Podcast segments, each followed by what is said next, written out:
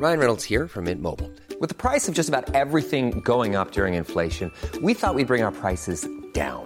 So to help us, we brought in a reverse auctioneer, which is apparently a thing. Mint Mobile unlimited premium wireless. Ready to get 30, 30, bit to get 30, bit to get 20, 20, 20, bit to get 20, 20, bit to get 15, 15, 15, 15 just 15 bucks a month. So, Give it a try at mintmobile.com slash switch. $45 upfront for three months plus taxes and fees. Promo for new customers for limited time. Unlimited more than 40 gigabytes per month. Slows. Full terms at mintmobile.com. lo cuento, te lo cuento. Tu dosis diaria de noticias. Hola, buen día, soy Laura Gudiño y esta es tu dosis diaria de noticias. Ay, estos influencers. Entre Bárbara de Regil, el negro Araiza, Mariana Rodríguez y el Partido Verde, la escena política mexicana anda de lo más entretenida. Son de esos titulares que jamás creímos escribir, para ser honestos. Pero aquí estamos. Resulta que el INE pretende sancionar al Partido Verde con una multa de 40 millones de pesitos y la cancelación por un año de las prerrogativas con las que pueden tener spots publicitarios en radio y televisión. Esto después de que se conociera que el partido gastó más de un millón de dólares para pagarle a cerca de 90 influencers. Estos son gente que nada más es famosa por ser famosa, pues. Por apoyarlos de manera orgánica en plena veda electoral. La respuesta del partido ante la inminente sanción del árbitro electoral, la dirigencia del Verde dijo que el dinero no salió de las arcas del grupo político y le echó la bolita a alguien más al señalar que los dirigentes no tenían ni idea de esta estrategia de marketing, ya que todos se encontraban en San Luis Potosí apoyando a su candidato. Del otro lado de la moneda, hay quienes les pareció poco esta posible sanción y está pidiendo que el INE le quite el registro al Partido Verde, ya que consideran que siempre aplica los mismos chanchullos. Pero ahí no pararon las sanciones, porque el INE también quiere multar a Samuel García con 55 millones de pesos por el contenido de su esposa, Mariana Rodríguez, que subió a redes sociales. Según el gobernador electo de Nuevo León, el instituto dijo que debió de pagarle 27.8 millones de pesos a su esposa por subir 47 fotografías y 1.300 stories durante la campaña. Ante esto, Samuel y la propia Mariana dijeron que era una ofensa que quisieran ponerle precio al trabajo en redes de la próxima primera dama regia. No hay país que se salve. Las inundaciones que han afectado la provincia de Henan en China han causado millones de damnificados y decenas de muertes. El centro de China lleva días sufriendo lluvias torrenciales, a tal nivel que los testimonios locales aseguran que nunca en la historia de la zona había caído tanta agua. La situación es tan grave que tan solo en la provincia de Henan ya hay 25 muertos, 200.000 evacuados y más de 1.2 millones de damnificados por las inundaciones. Una presa cercana a la ciudad de Zhengshu está a punto de desbordarse, así que el gobierno ya desplegó a más de 7.000 soldados del ejército. Aunque es mucho menos importante que la tragedia humana, muchos están preocupados de que las cadenas de suministro del mundo se vean afectadas porque en esta zona de China se encuentran muchísimas industrias pesadas, alimentarias y de manufacturas, como es el caso de Apple, que tiene en el lugar una de las mayores fábricas globales de iPhones. Más allá de esto, los titulares se los han llevado los videos del desastre como lo ocurrido en el metro de la ciudad, donde 12 personas murieron ahogadas dentro de los vagones repletos de agua. Ay Dios. Cuentos cortos. El Instituto Nacional Electoral se puso mega estricto y su comisión de quejas y denuncias impuso medidas cautelares contra el presidente López Obrador para evitar que en su mañanera se la pase hablando de logros de su gobierno. Esto es porque estamos en plena época de promoción de la consulta popular para castigar los excesos del pasado, la cual se realizará el próximo domingo primero de agosto. Pero ahí no pararon los castigos, porque el INE también le ordenó a AMLO bajar la conferencia del 19 de julio, justo porque se echó porras por las pensiones adultos mayores.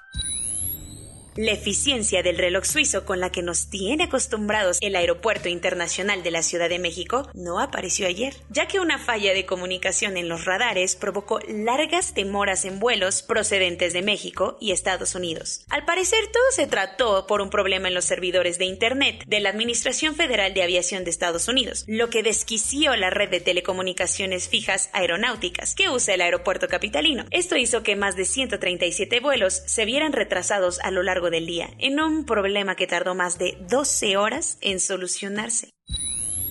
La blanca Mérida se podría poner de color sepia en los próximos días, porque la Comisión Nacional del Agua alertó de la inminente llegada del polvo del Sahara a nuestro país. Como suele ocurrir en estas épocas del año, los vientos en el norte de África levantaron una inmensa nube de partículas de polvo del desierto de Sahel, las cuales hicieron un larguísimo viaje para cruzar el Océano Atlántico. Una vez brincado el charco, se espera que esta nube de polvo empiece a caer desde hoy en la península de Yucatán, un fenómeno que también alcanzará a los estados de Campeche, Quintana Roo, Tabasco y Veracruz el mismo día que iniciaron las primeras competencias de Tokio 2020, el Comité Olímpico Internacional se reunió en su 138 reunión plenaria, celebrada en la capital japonesa, para escoger la ciudad que recibirá a los Juegos Olímpicos del 2032. ¿Y cuál fue su decisión? Los Juegos de la 35 Olimpiada se celebrará en Brisbane, Australia, luego de superar las intenciones de ciudades como Budapest o Doha. De esta manera, Australia recibirá por tercera vez a la justa olímpica, luego de Melbourne en 1956 y Sydney en el 2000. En medio de estos tiempos locos, el Comité Olímpico Internacional dijo que su decisión le da certidumbre a los Juegos. Se les dijo, inclusive se les advirtió, y sin embargo no hicieron caso. La UNESCO le quitó el estatus de patrimonio cultural de la humanidad a Liverpool, luego de que la esencia del puerto inglés quedara borrada por las megaconstrucciones. En una reunión en China, el organismo de Naciones Unidas dijo que el impresionante valor universal de los muelles victorianos de la ciudad han quedado completamente destruidos por el desarrollo de inmuebles como el nuevo estadio del Everton Football Club. Con esto, Liverpool se convirtió en el tercer sitio en la historia de la UNESCO en ser eliminado de la lista del Patrimonio Mundial. Tokio 2020-21 con el Japón contra Australia en el softball femenil, oficialmente empezaron las competencias deportivas de los Juegos Olímpicos de Tokio 2020, después de un año de retraso porque, por ya saben qué. Pero no todos se subirán a la fiesta porque Guinea fue el primer país en anunciar su retiro de la justa olímpica por la situación del COVID-19. México tuvo un sabor agridulce en su debut olímpico, con la caída del equipo femenil del softball 0 a 4 ante Canadá. La primera campanada de las Olimpiadas llegó de la mano de las jugadoras suecas, quienes le metieron una goliza de 3-0 a Estados Unidos, las grandes favoritas del fútbol femenil. Y hablando de palizas en el fútbol, la selección femenil de Países Bajos le ganó 10-3 a Zambia en el récord olímpico de más goles anotados por un equipo.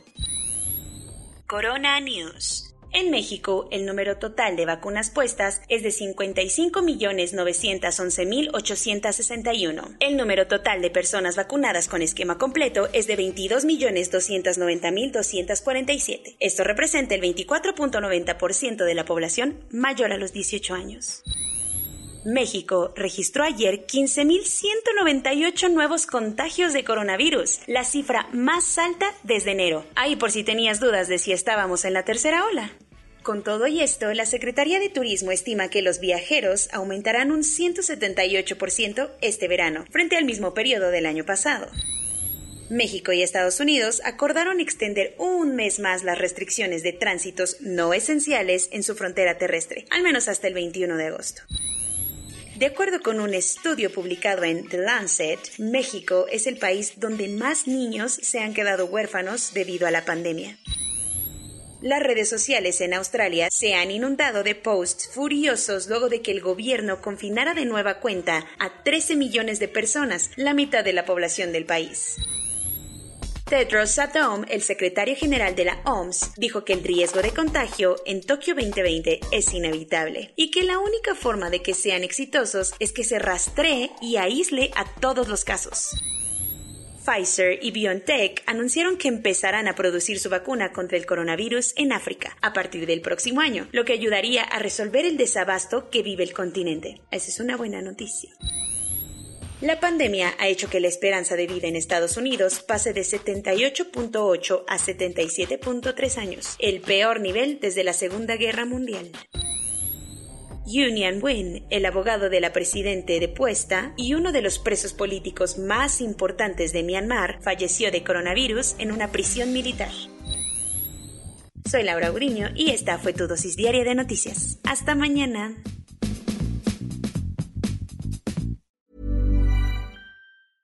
Hey, folks, I'm Mark Marin from the WTF Podcast, and this episode is brought to you by Kleenex Ultra Soft Tissues, your ally to help tackle your allergy symptoms this season. I love the change of seasons, but nobody loves pollen and all those other things floating in the air that make you sneeze during this nice weather. Kleenex Ultra Soft Tissues are hypoallergenic and allergist approved, so fight back against watery eyes and runny noses without worrying about irritating your skin. For this allergy season, grab Kleenex and face allergies head on.